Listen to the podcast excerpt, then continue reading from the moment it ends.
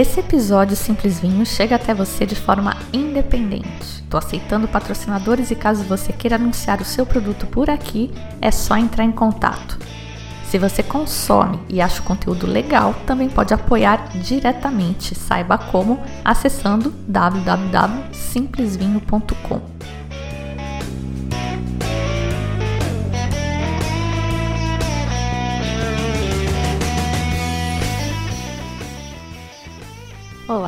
bem-vindos ao Simples Vinho, onde a gente desfruta toda a complexidade do vinho de forma simples, quase um bate-papo. O programa de hoje é um bate-papo sobre vinhos de Israel e sobre vinhos kosher, que quem é judeu já sabe o que é e para quem não é judeu é só uma curiosidade. Mas enfim, a gente adora curiosidade, tem bastante história também. Antes da gente começar, um lembrete quem quiser participar da degustação da vinhética com vinhos, ainda dá tempo, é só entrar em contato. A degustação acabou ficando para 20 de novembro, depois de muitas desventuras com faltas de garrafas, de caixas e logística brasileira. Detalhes sobre quais os vinhos e como participar estão no link do meu perfil do Instagram e quem ainda não ouviu o podcast sobre vinho envelhecido em madeira brasileira, corre lá para ouvir porque é muito legal. É muito autêntica essa proposta do Gaspar para fazer vinhos no Brasil. O Gaspar que é francês, né? E quer fazer vinhos brasileiros com madeira brasileira. Jequitibá Rosa foi a que deu mais certo, aí que ele gostou mais. Outro anúncio importante é que no momento da gravação deste podcast, a meta para o episódio sobre Espanha ainda não foi batida. É a meta de engajamento que o post do Instagram tem que atingir 150 likes, 150 comentários, 150 salvamentos e 150 envios. Os padrinhos e madrinhas do Simples Vinho já receberam uma canja sobre Espanha, mas se você não pode apadrinhar com grana, Vai lá no Instagram, neste post específico, tem link para ele no perfil também, para ficar fácil. Dá o seu like, comenta, salva, que é aquela bandeirinha de festa junina, e envia, que é aquele aviãozinho. Pode enviar para mim, que conta, tá? O importante é o número, não para quem você enviou. Para quem não pode ajudar o Simples Vinho, né, financeiramente, sendo madrinha ou padrinho, é uma forma de ajudar também, isso ajuda muito, acreditem. É uma forma de ajudar, de valorizar, de mostrar o seu apreço se você curte o conteúdo, mas não está em condição de ajudar com grana. Só custa uns minutinhos do seu tempo. Então vamos começar. Estou aqui hoje com a Rita Ibanez. É assim que fala, Rita? É, Ibanez, isso mesmo, pai chileno. que vai contar para a gente um pouco sobre vinho de Israel e especialmente da Golan Heights. Queria começar pedindo para você se apresentar, Rita. Oi, Fabiana, tudo bem? Para mim é muito legal estar aqui. Primeira vez que eu participo de um podcast. Estou um pouquinho nervosa, mas estou feliz.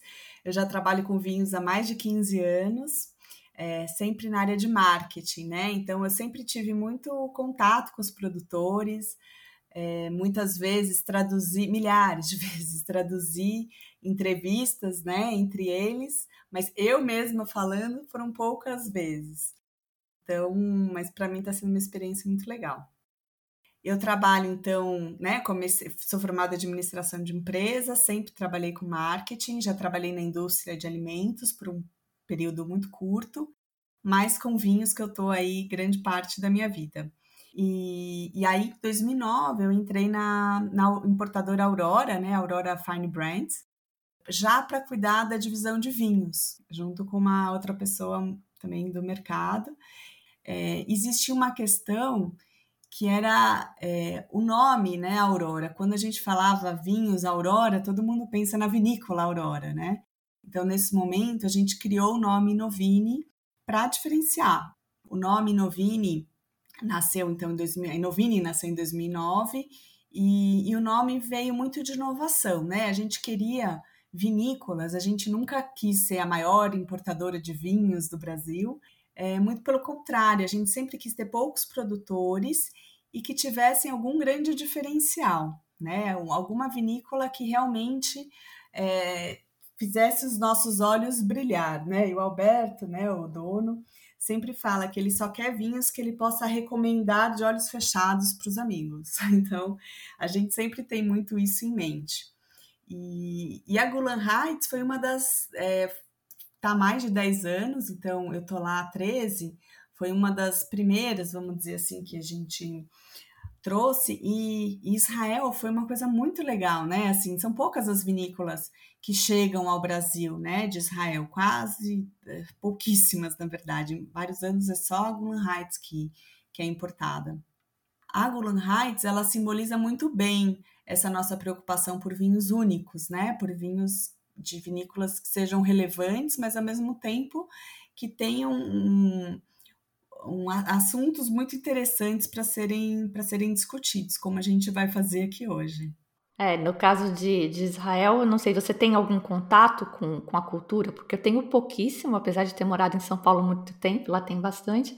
Vai, então. É, eu não sou judia, mas é, meus irmãos, por exemplo, são judeus. É, eu sempre. Porque meu pai, né, o segundo casamento do meu pai foi com uma judia. O Alberto, né, o dono e, os, e o Eduardo são judeus. É, eu estudei na FAP, então também tinha um monte de amigos judeus. Então, assim, eu sempre tive muito próxima, né, da cultura judaica que eu admiro muito. É, e, eu, e eu tenho contato com a vinícola, quase toda semana a gente se fala. A Yael Gai é, é o meu contato lá. Ela já veio muitas vezes ao Brasil, a gente já fez muitos eventos juntas, já viajamos muito pelo Brasil. E eu também já viajei com eles, né? Então, eu já fui para Golan Heights, há uns quatro anos atrás. Israel, fiquei apaixonada, um país, assim, maravilhoso. Voltei falando para todo mundo, você precisa ir para Israel, Israel é maravilhoso, a comida de Israel, os vinhos. Voltei muito apaixonada. Ah, vamos explorar isso daí, então. É, espero, espero poder passar bem é, toda essa esse envolvimento mesmo, que eu achei um país muito, muito sedutor, assim, de de gastronomia, de clima. É, achei muito, muito legal. De história, né? Geografia, muito interessante. Vamos chegar lá então. Mas é quando a gente pensa em, em, Israel, a gente pensa em toda essa coisa de cultura e tal. Na, vinho bom, vinho de qualidade, não é a primeira coisa que vem na cabeça. Mas isso é, é uma injustiça, né? Porque vinho é tradicional da cultura deles. Exatamente. É, é muito interessante pensar isso, né? Porque para para gente, né, para mim que trabalho, né, eu que trabalho com a Gulan Heights, para mim eu já vejo Israel como topo de qualidade, assim. É, mas é claro, né, a população, se você pensar a população brasileira está muito mais acostumada, ou a população do mundo todo, né, muito mais acostumada a pensar em vinhos de qualidade da França, da Espanha, da Itália, da Argentina, do Chile, enfim é ainda pouco conhecido, né? Os vinhos de qualidade de Israel ainda são pouco conhecidos. Tem uma brincadeira que a gente sempre faz, porque no mundo do vinho a gente divide, né? Tem o novo mundo e o velho mundo. É, e Israel é uma brincadeira que toda vez que a gente começa qualquer evento, qualquer conversa de Israel, é a primeira coisa que a gente fala. E aí, Israel, é novo mundo ou velho mundo? E qual a resposta? A resposta é difícil, assim, ela pode ser, na verdade, as duas coisas, porque é a primeira região em que o vinho é produzido, né? Então, se você vê há mais de 5 mil anos antes de Cristo, já tem história de que já existia vinho na região. Isso é antes de França, Itália, Espanha. Então, ela é realmente onde nasceu o vinho, né? A questão é que durante muitos anos, então de 600 a 1880, né, aí, claro, depois de Cristo, você teve uma dominação muçulmana. E os muçulmanos não bebem vinho. Uhum. Então, durante todo esse período, a maior parte da, das videiras foram destruídas, né? Elas não têm. E aí, assim, quando os judeus voltam para a região, eles tiveram que começar do zero. Então você fala, bom, então as técnicas em que se começou de novo esse replantio e a produção de vinhos, ela tem características do novo mundo, né? Toda a tecnologia de Israel, é, o dinamismo, tudo isso tem muito a ver com o novo mundo. Mas tem toda essa história que remete ao velho mundo.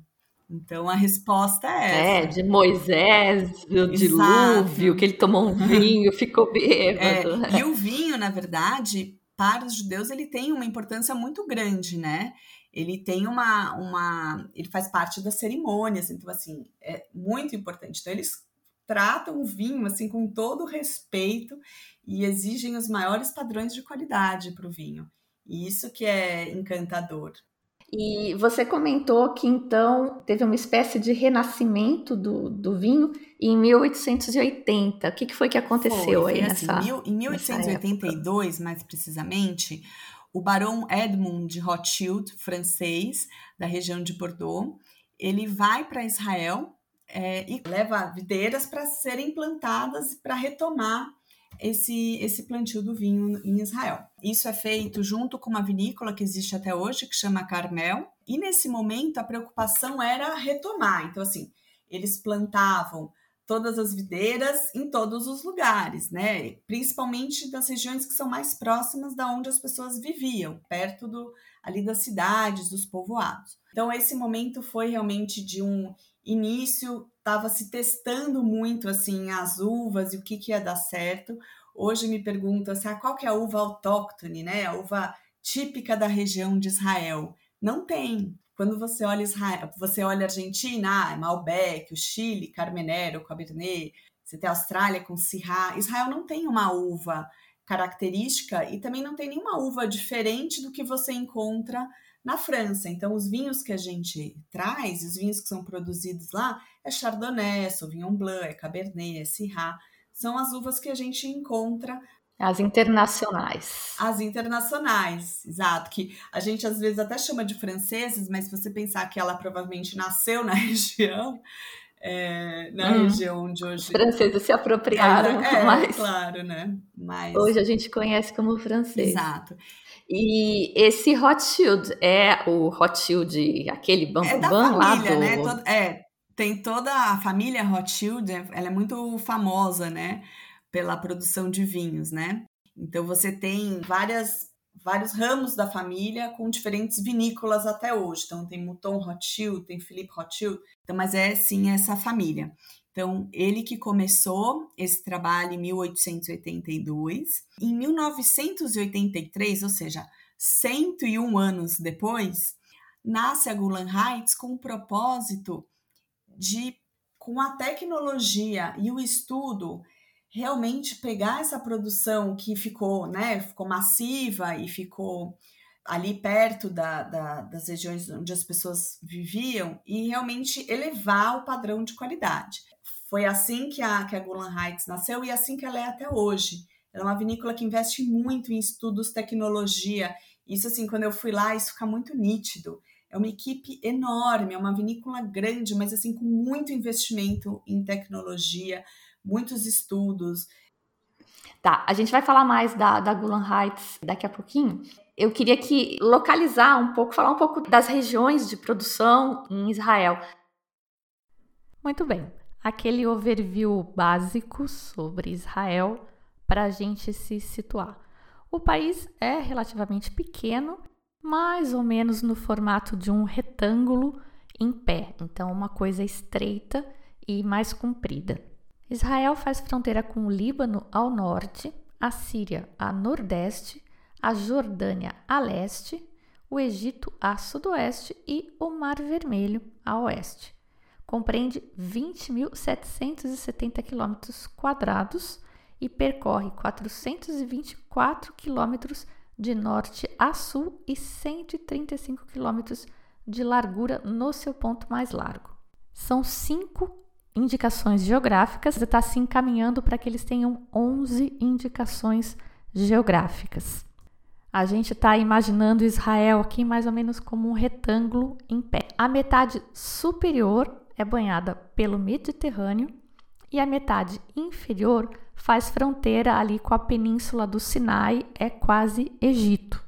E de fato, a cidade de Alexandria, no Egito, onde tem a famosa biblioteca, tinha pelo menos antes da Primavera Árabe, fica a apenas 500 quilômetros da capital de Israel, Jerusalém, e é o berço da Moscatel de Alexandria. Toda essa parte sul do retângulo, que faz fronteira a oeste com a península do Sinai e com o Egito, e a leste com a Jordânia. Quase toda essa região, quase metade do país, é o deserto de Negev. Bem aí ficam as montanhas de Negev ou as Negev Highlands. A exploração de vinhedos começou em 1990 e essa área responde por 4% da produção de vinhos do país. Sendo uma área desértica, quase como Mendoza, por exemplo, o maior perigo em Israel não é o granizo, como é em Mendoza, muito menos a chuva. O maior perigo é o Hansin. É um vento quente que vem do deserto árabe e que rapidamente aumenta a temperatura para 40 graus ou mais, o que faz com que a planta dê uma surtada e pare de funcionar para sobreviver. Agora a gente vai falar da metade superior do nosso retângulo que está representando o um mapa aproximado de Israel. Toda a faixa oeste, que é banhada pelo Mediterrâneo, é a planície costeira, a Coastal Plain. É uma área, obviamente, mais úmida e ela é baixa, então ela também é quente. Essa foi uma das áreas plantadas pelo barão Edmund Rothschild em 1880. As principais áreas produtoras do país agora estão em lugares mais altos e mais frescos, mas 15% da produção ainda é nessa área da planície costeira. À direita, ou a leste aí dessa faixa costeira entre as cidades de Tel Aviv e Jerusalém, você tem Judean Foothills. É uma área de muitos produtores pequenos, conhecida por produzir vinho desde os tempos bíblicos e que ainda hoje é a maior área produtora de Israel e concentra 27% da produção. Aí a gente tem uma faixa central, aí nessa metade superior do retângulo a gente tá, que começa perto de Haifa e vai até passando Jerusalém ao sul, que são as Central Mountains. Aí é produzido 11% do vinho israelense. E agora a gente vai para a parte norte, no topo mesmo do nosso retângulo, que é onde está a Galileia, considerada a região vinícola mais bonita do país. É uma região montanhosa, tem a Galileia de cima e a Galileia de baixo. E os vinhedos estão plantados em altitudes que variam de 375 a mais de mil metros de altitude. Os solos aqui já começam a ser vulcânicos e tem presença da terra-roça em algumas partes. Terra-roça é um solo vermelho, óbvio, porque é rico em ferro. Ele é característico das regiões da Mandúria, onde eles fazem o primitivo, e também em Conauara, na Austrália, região famosa pelo Cabernet Sauvignon maravilhoso. E finalmente temos Golan Heights, no extremo direito, na fronteira com a Síria, num território que está sob domínio israelense, mas que me parece que pertence a Síria oficialmente até andou tendo um problema de rótulo aí. Não tenho competência para entrar nesses detalhes. A exploração de vinhos de qualidade em Golan Heights começou em 1976 com a vinícola de mesmo nome, quase um século depois então da chegada do Barão de Rothschild. A região é um platô vulcânico e ao fundo pode-se observar o Monte Hermon, coberto de neve no topo. 18% da produção de vinho israelense é em Golan Heights e mais 25% na Galileia. Quer dizer que praticamente todo vinho de qualidade vem daí dessa, dessa pontinha norte do país. De volta com a Rita agora. É, a região da Golan Heights, a região que hoje é considerada como a região de maior é, prestígio do vinho, na verdade é na região que fica ao norte de Israel, que é a região da Galileia, né? Uhum. Essa região, ela faz fronteira com o Líbano e com a Síria, e é uma região de solo vulcânico. Então, ela começa ali no, no mar da, da Galileia e vai até as colinas de Golã. Então, hoje, os vinhos de né, mais reconhecidos, vamos dizer, é dessa região, que é uma região que também consegue atingir temperaturas mais frias, porque ela tem uma altitude elevada. É, a gente sabe que a amplitude térmica é uma questão muito importante para as videiras, né? E amplitude térmica significa o quê? Alta temperatura durante o dia e baixa temperatura à noite. Então é assim que as videiras conseguem descansar mesmo é, em épocas de altas temperaturas. E, uhum. e num país quente como, como é Israel, você consegue isso através da, da altitude. Então, se você está numa região de uma altitude maior, você consegue ter essa, essa, esse esfriamento, vamos dizer assim, né? Maior amplitude. Exato. Então, o, em Gulan, né, nessa essa região das colinas de Gulan, você tem neve no inverno, né? Então, e a amplitude térmica é muito grande. Então, isso é muito benéfico para as videiras. E esse solo vulcânico, ele deixa o vinho com uma clareza da, da fruta impressionante. Eu, eu tomei um dos vinhos ontem. Ah, eu vi a foto. Ontem, ou anteontem. É, eu tinha pego só um pouquinho para a gente fazer na sexta-feira, né? Uhum. E aí a gente cancelou e tal. Aí no, no final de semana eu falei, ah, vamos abrir aquele lá que tava bom. Nossa, que, que coisa boa, viu? É, Gostei muito. É um sucesso. Esse, o Hermon ele é um sucesso. Ele vai muito bem nos restaurantes, por exemplo, que tem para gastronomia ele é muito é, muito bem aceito. Dificilmente alguém fala, ah, não gostei tanto. Assim, são vinhos que fazem muito sucesso mesmo. E o solo vulcânico, é, que está muito na moda, né? Existem várias, uhum. várias pessoas escrevendo sobre o solo vulcânico. O que, que normalmente, né? O que, que se diz que tem de características que você sente quando você toma um vinho de solo vulcânico? São duas, duas, dois pontos principais que a literatura aponta, né? Um é a textura do vinho na boca. Então, é um vinho que te faz salivar, é um vinho com uma acidez mais alta e, e minerais, né? É um vinho mais mineral.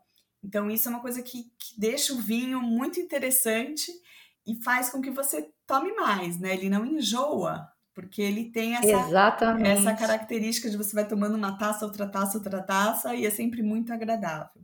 A outra característica mais relacionada ao paladar é, é justamente isso que você falou, de aromas frutados, que ele combina muito que tem junto com, com a, esse aroma frutado tem as especiarias e sabores terrosos que normalmente é o que se encontra em vinhos de solo vulcânico.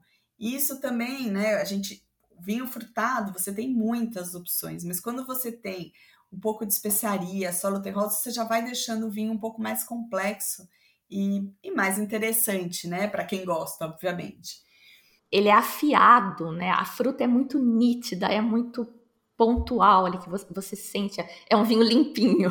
Já. Eu tenho tomado muito vinho sujinho ultimamente, então eu fiquei muito feliz com esse vinho. Que bom, fico feliz. E na verdade ele é, ele é kosher, né? Sim. Olha, a, a Golan Heights ela tem duas certificações, tá? Falando aí nessa parte de certificação. Ela tem a certificação de vinícola sustentável, então, que é mais ou menos né? Você tem a certificação, por exemplo, de vinho orgânico, né? Que tem uma série de regras.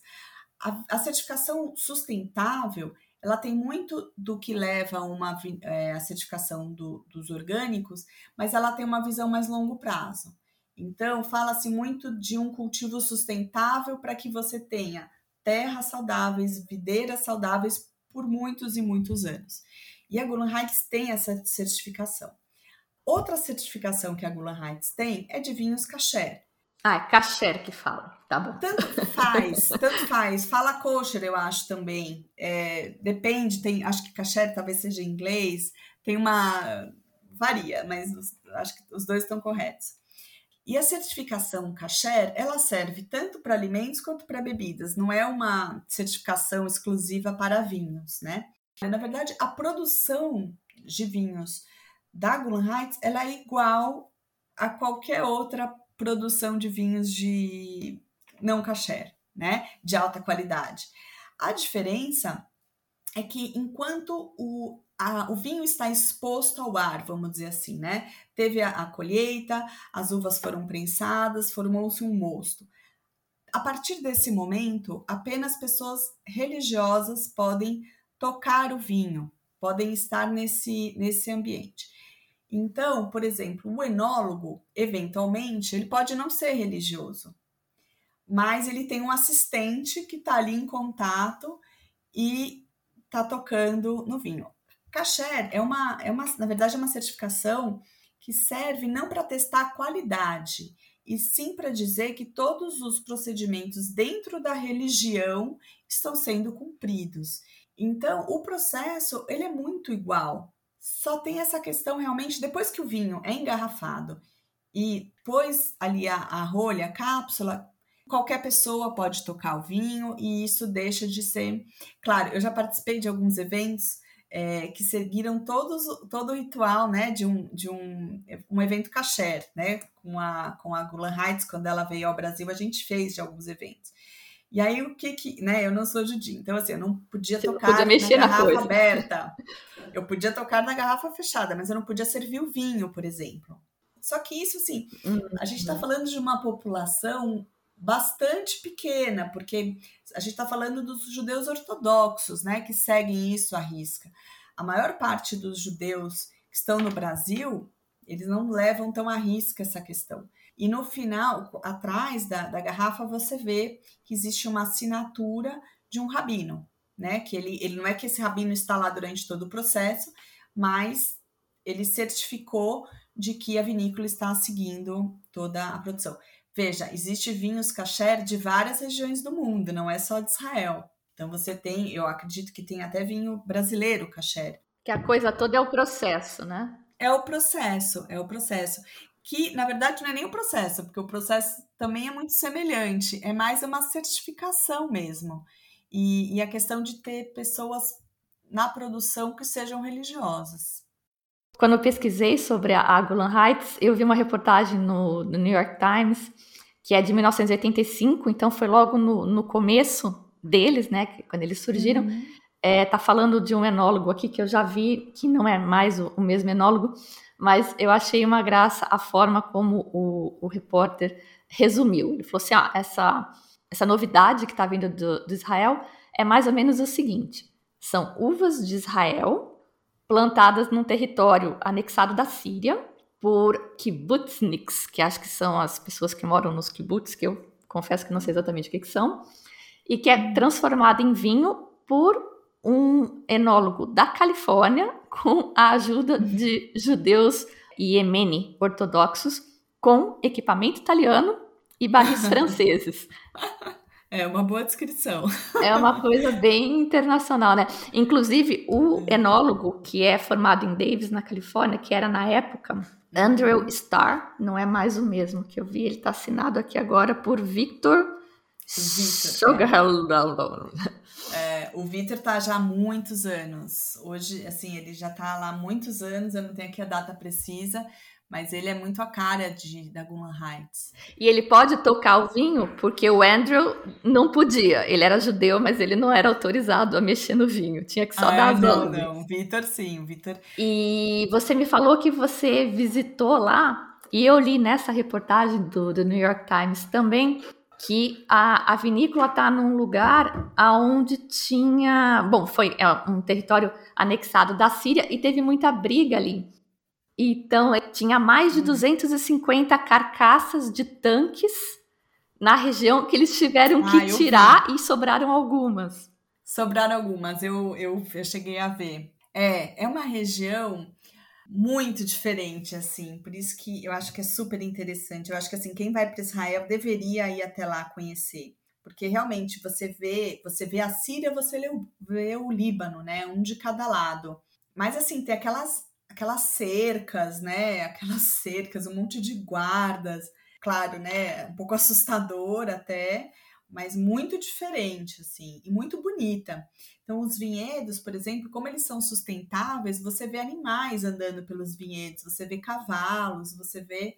Então, é, nessa região você tem muita, não é um, um, clima tão desértico quanto você vê em outras regiões. Então, você vê lindos gramados, umas flores super bonitas, diferentes. E é uma região agradável, né? Não é aquele calor é, de aquele calor desértico, né? Justamente por essa altitude.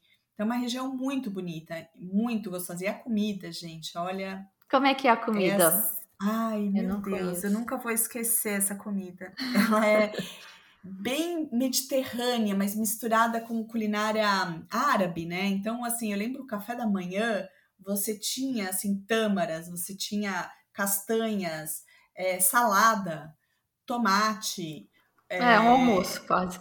É um almoço, mas é um iogurtes de vários tipos, temperos maravilhosos que você coloca no iogurte, frutas que você nunca viu. Então eu fui numa sorveteria, tem uma amiga que mora lá, me levou numa sorveteria maravilhosa com assim umas frutas totalmente diferentes. Então assim, é uma culinária um pouco parecida com a grega, por exemplo, né? Aquela culinária mediterrânea, então aquelas saladas com azeitonas, com queijos, uhum. né? Queijo feta, berinjela.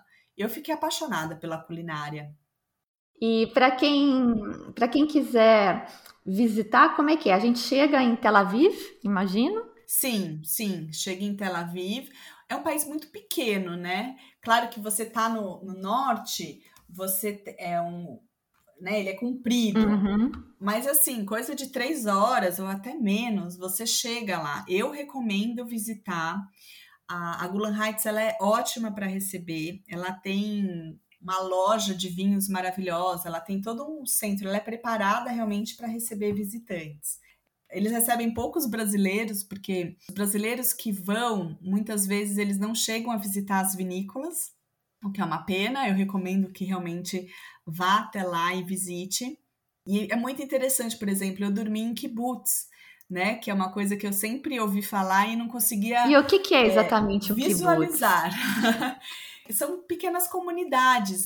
E eles, eles é, são comunidades autossustentáveis, então eles produzem normalmente os próprios alimentos, eles vivem muito ali juntos. Tem muitos estudantes, né, judeus que vêm, que vão do, do mundo inteiro. Então são comunidades autossustentáveis. Claro, sou eu, né? Com certeza tem milhares de outras descrições muito melhores do que a minha. Mas eu achei super interessante porque alguns kibbutz servem também como hotel. Então eu fiquei num hotel super legal que é, que é um kibutz. Uhum. É, e aí tem muito essa coisa do coletivo que eu acho interessante, sabe? Na verdade, os judeus têm muito isso do coletivo, de um ajudar o outro, de fazer essa coisa, até nessa parte, né, que eu comentei da, das, os pratos, né? Pelo menos nos restaurantes que eu fui, em nenhum momento cada um pediu o seu prato.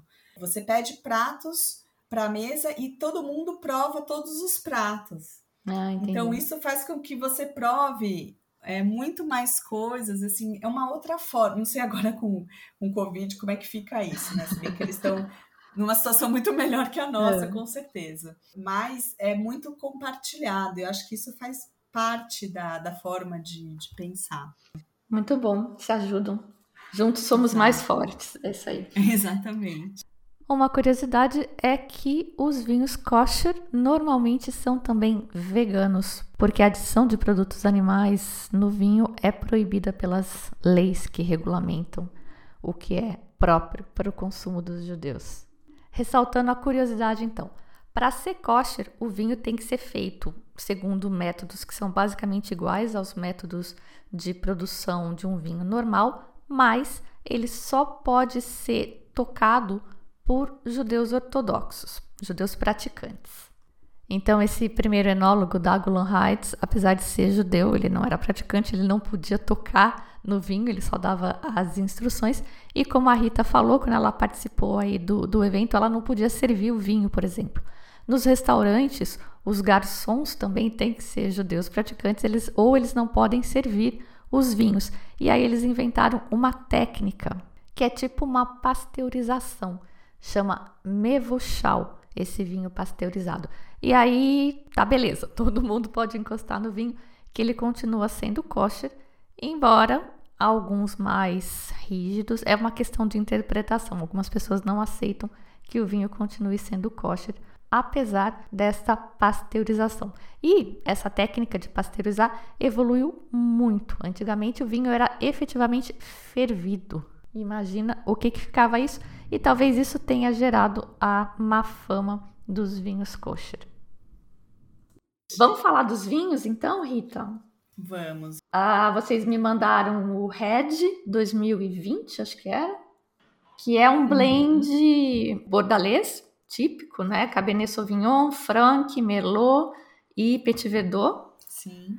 Ah, com 14% de álcool, que é álcool pra caramba, mas que eu que não tomo uma garrafa inteira de vinho tinto há muito tempo, tomei e ainda pegamos mais uns restinhos que tinha na geladeira, porque você não sente, assim, super leve, essa coisa da suculência que você comentou, que eu acho que é o terroir vulcânico, uhum. é, faz a boca salivar e, e dá uma sensação de frescura, essa sensação de limpinho, que também é uma coisa que ultimamente eu tenho valorizado bastante. Gostei uhum. muito do, do vinho e pelo preço que eu vi, faixa de preço dele de 120 reais, achei super justo. Sim, ainda mais agora com esse câmbio, né? Ah, nem me fala é. dessa tristeza. Não, ele é um ótimo custo-benefício mesmo, assim. Claro que quando você fala em custo-benefício, às vezes a pessoa pensa em vinhos mais baratos, né?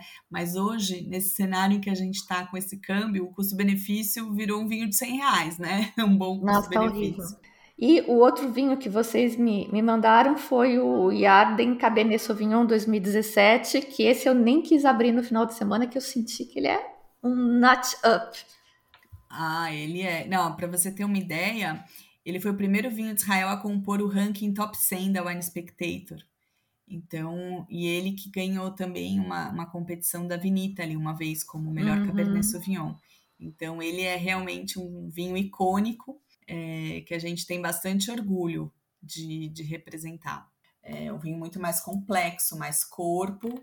Mais antigo e... também, né? Ele passa por barrica esse, que o outro não passa. Sim, sim. Não, esse sim. São vinhos que são produzidos realmente com o intuito de que ele tem uma longa, é, uma longa vida, né? Que ele vá, você pode envelhecer em garrafa por muitos anos e ele só vai melhorando.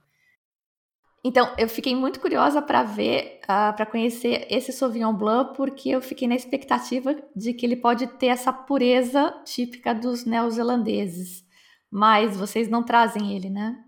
Não, eu já até falei uma vez com a vinícola, mas é, a produção é muito pequena. Então a gente não, não conseguiu trazer. Fiquei curiosa agora também. Realmente, a mineralidade é sempre muito positiva para o Sauvignon Blanc para o Sauvignon Sim, Blanc, né? Para uva. Então, é, com certeza ela tem essa, esse benefício, né? Do, do solo vulcânico. Ah, então tragam para a gente provar. Quais que vocês trazem, então? Da linha Hermon, a gente tem o branco e o tinto, né? Que são várias uvas. É, varia de, um, de uma colheita para outra, de uma, de uma safra para outra, varia exatamente quais são as uvas, mas normalmente o tinto é um corte bordalês.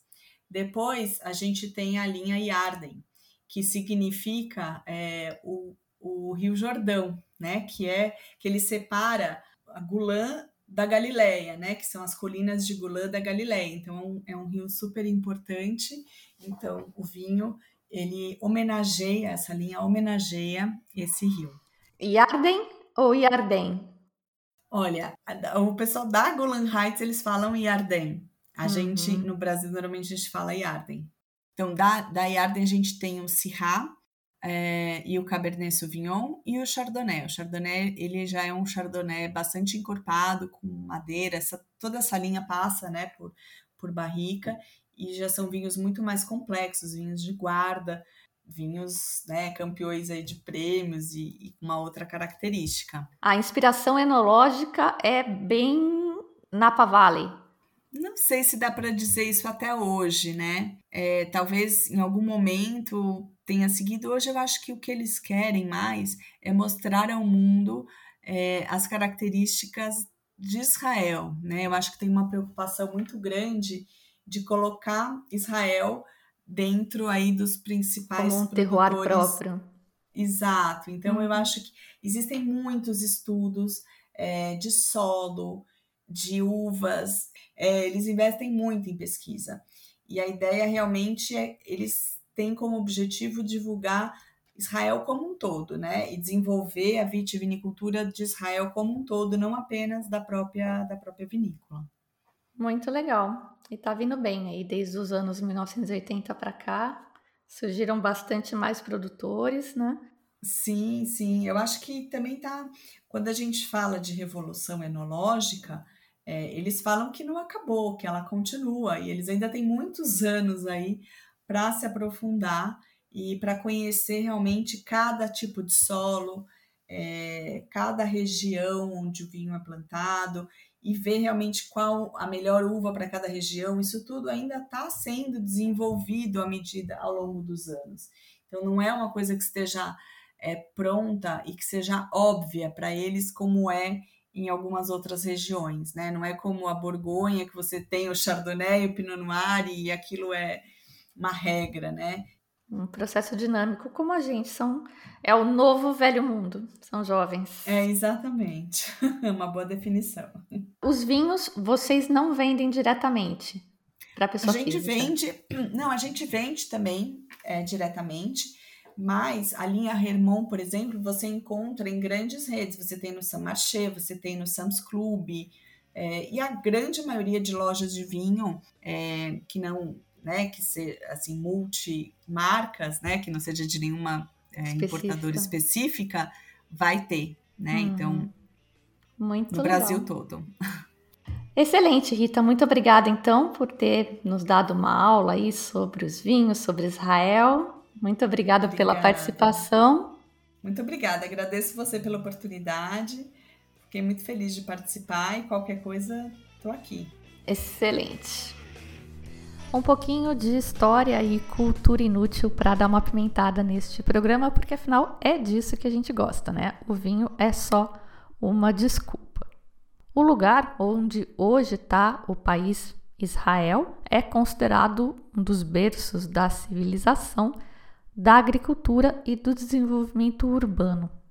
Segundo a Bíblia, em Gênesis 9, de 20 a 21, foi bem aí que Noé plantou seu vinhedo depois ficou bêbado, acabou colocando uma maldição em Canaã e alguns atribuem a esse fato, né, essa produção de Noé, o início da história humana de vinificação.